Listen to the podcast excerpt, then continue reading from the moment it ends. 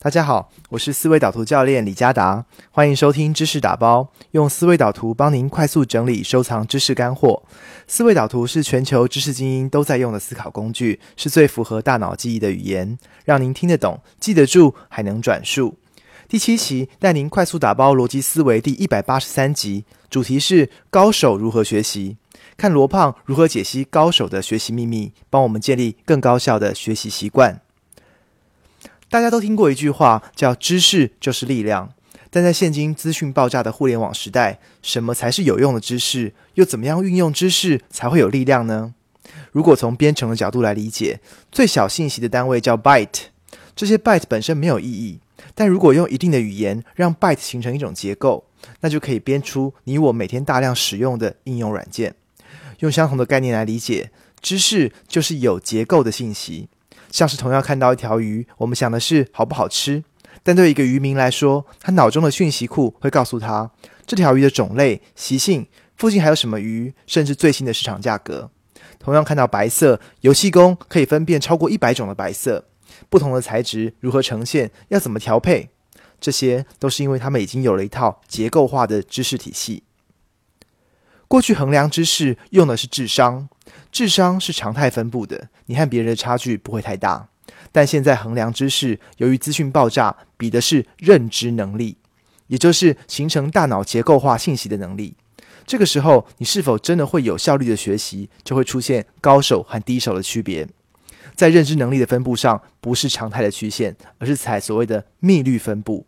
你可以用类似八二法则来理解，也就是前百分之二十的高手，会远远的把其他百分之八十的人甩在后面。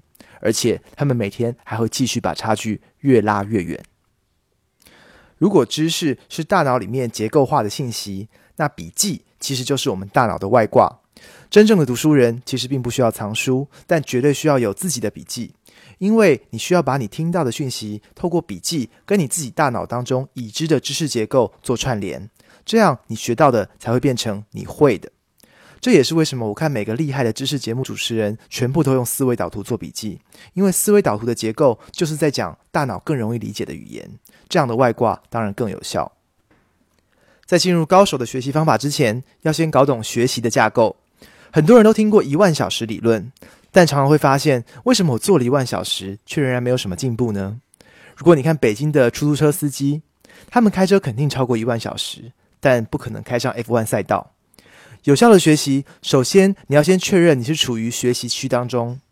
心理学家发现，我们在接触新事物的时候，认知上会分成三区：熟悉的事物在舒适区，完全不熟悉的事物在恐慌区，只有介于舒适区和恐慌区之间才是学习区。所以，为什么我们总强调要跳脱舒适圈？因为如果你做事都可以凭着肌肉记忆就完成，你一定感觉到非常的舒适，那你肯定没有在学习。因此，我们可以说，没有闭着眼睛就能快乐学习这回事。学习的前提是跳脱你熟悉的舒适区，这一点我们后面还会再提到。确认你处在学习区之后，接着就要进入高手的学习三角形，包括刻意练习、微小改进和及时反馈，三者缺一不可。你必须拆解你要学习的内容成为碎块，不断做出微小的改进，并且找到某一种方式给你有没有做对的及时反馈。接着才是做高效率的重复，进而达到一万小时，成为高手。没有前面的学习三角形，一万小时只是重复的浪费时间。在学习三角形中，高手学习的核心诀窍就是刻意练习。刻意包括两个层面。首先就是刚刚提到的跳脱舒适区。如果你一直在舒适区，靠着下意识的肌肉记忆重复，其实不会有学习的效果。这也可以解释受传统教育的好学生学习的流程是学完然后考试，这其实已经变成一种舒适区的习惯。但你要他拿到生活上应用，却好像从来没有学过一样。例如在职业高尔夫的领域，其他的选手形容老虎伍兹最厉害的地方，就是他能够在挥杆动作开始之后，任何一刻他都能停住。重新调整姿势再打过，而不像其他人已经把挥杆变成一种反射的肌肉习惯。保持有意识的做每一个学习的动作，就是刻意。因此，学习的本质就是跳脱舒适区。像是美国著名的奥运游泳选手飞鱼菲尔普斯，他的教练训练他的方式就是帮他制造各种意外。例如水道忽然有问题啦，把泳泳衣剪破等等，让他在比赛的时候碰到意外，非但不会紧张，反而会更加兴奋。在北京奥运的时候，他在鸣枪之后才发现泳镜进水了，居然能够在完全没有视线的状况下拿到金牌。刻意的第二个要素是主动式学习，任何的信息都必须要能够有效的对接到自己的思考架构，才是有效的学习。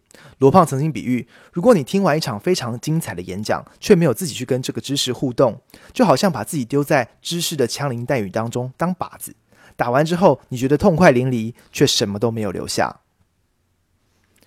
再来谈谈如何练习。真正需要练习的基本功，不是循序渐进的从第一章读到最后一章，而是拆解出各种需要的能力，各个击破。像是姚明曾经提到，他发现 NBA 选手的平时训练并不都在篮球场上。比如说，很多人会去练拳击，训练肌肉的强度，就是一个例子。所谓的基本功，也不是以赛代练。像美国的职业美式足球训练，只有百分之十的时间在实战。你真正需要的是把知识拆解成小的单元模块，分开练。比如说传球、接球、各种战术的执行等等。知名的小提琴家帕尔曼的老师加拉米安，他同时也是知名的茱莉亚音乐学院的教授。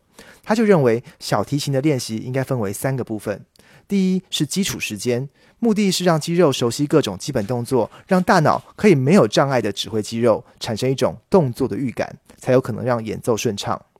第二是演奏时间，这个部分在建立结构，这个时候可以去练一些特别难的乐句。第三是表现时间，这里的练习在建立感觉，如果中间有错误，也不要停止，把整首曲子演奏完，练习音乐表情。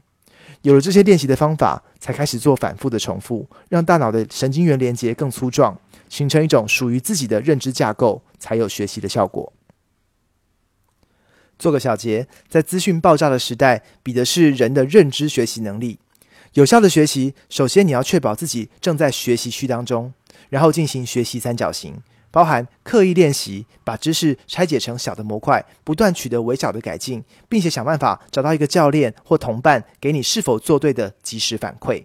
当学习三角形确立了，就开始高效的重复。